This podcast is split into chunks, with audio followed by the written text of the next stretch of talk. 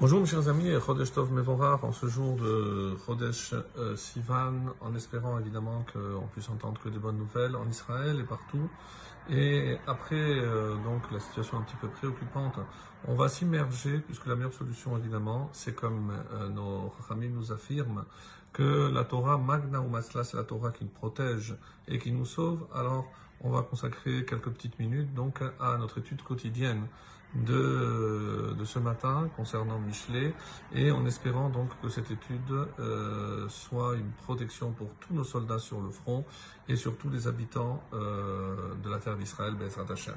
Alors on est arrivé au verset 27 euh, donc du chapitre 24 qui dit Hachem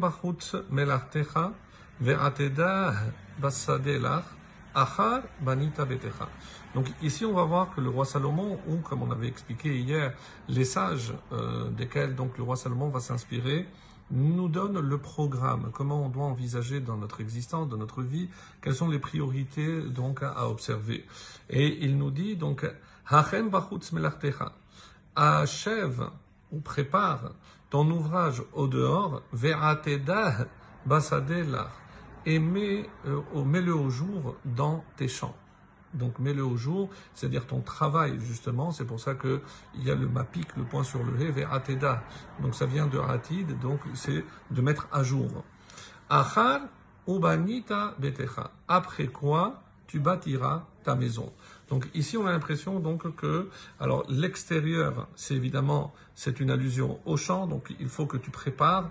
Certains euh, commentateurs vont dire pour construire une maison il faut déjà préparer à l'extérieur tout le matériel et tous les euh, éléments nécessaires à sa construction.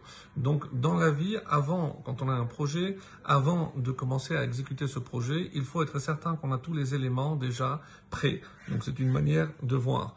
Et ensuite, euh, donc comme le, dit euh, le Gaon de Vilna, donc on peut aussi voir hein, contrairement à l'explication sur laquelle on peut se baser euh, du Rambam, donc en effet le Rambam dans Ilchot Deot, euh, chapitre 5, euh, la Halacha Yud Aleph, là-bas il nous dit que Adam Techila Melacha, donc d'abord, un homme doit avoir un travail, neset et Baaleha, donc pour pouvoir subvenir à ses besoins.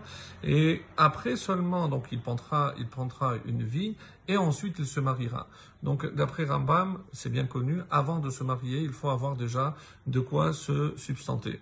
Le Gaon de Vilna nous dit c'est une allusion. Qu'est-ce que c'est Bachut Qu'est-ce que c'est le travail extérieur de l'homme? Ce sont les mitzvot que je fais à l'extérieur, donc avec mon corps. Bassadé, dans les champs, c'est la Torah, puisque la Torah est comme un champ, donc je dois défricher, je dois travailler et évidemment essayer d'en apprendre le maximum. Betecha, la maison, c'est rentrer à l'intérieur il nous dit que c'est les sodotes de la Torah, les secrets de la Torah. Donc, comment je dois procéder aussi pour étudier la Torah Donc, d'abord, je dois commencer à faire les mitzvot, ensuite l'étude approfondie de la Torah, et ensuite donc les secrets de la Torah. Voilà un petit peu le programme d'après le Gaon de Vilna. Le verset 28. Al Ne témoigne pas contre ton prochain sans motif, gratuitement. Donc c'est une allusion évidemment à un faux témoin qui va porter un témoignage qui va forcément pénaliser quelqu'un d'autre. Vahafitita bisfatecha, tromperais-tu avec tes lèvres? Donc ne dis pas que je ne peux pas faire de mal. Bien sûr que tu peux faire beaucoup de mal en témoignant ainsi. Et c'est ce qu'il dit ici, c'est Altiye Aetrinam. Donc les Rachamim disent que c'est un Aed Sheker. Donc c'est quelqu'un qui a un intérêt quelconque et qui est prêt à faire un faux témoignage pour justement accuser euh, quelqu'un d'autre. Et on termine avec le, le 29, le Kaftet. Al Asher Asali Ken Ne dis pas comme il m'a fait, ainsi je lui ferai. Alors, d'après les différents commentaires, donc de quoi il s'agit Et ça concerne le faux témoin. Puisque maintenant, si je me trouve dans cette, situation, c'est à cause de son témoignage. Maintenant, je vais chercher par tous les moyens, par tous les moyens, pardon, à me venger. Et alors, on nous dit ici, c'est comme la Torah nous a recommandé, alticom ve altitor. Non seulement tu ne dois pas te venger, et certainement pas de garder rancune. Donc, c'est ce que il dit. Euh, et la fin de ce verset, Euh, Achiv la ish Paolo. Je rendrai à cet homme selon ses œuvres. Donc, comme il m'a fait, je vais lui faire. Et c'est comme ça qu'il euh, dans un autre comme les Chachamim m'expliquent, Perouch Acher, la ish she'eid sheker alecha. Donc, tu chercheras euh, naturellement et légitimement à te venger ou même peut-être n'importe quel homme, et ça vient compléter ce qu'on avait dit, donc de ne pas euh, porter atteinte à un jugement.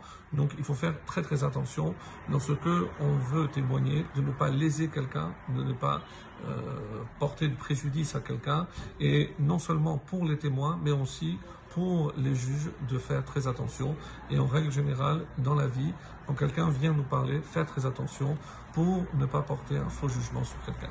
Excellente journée, Rosh Chodeshtov, au Mevorach.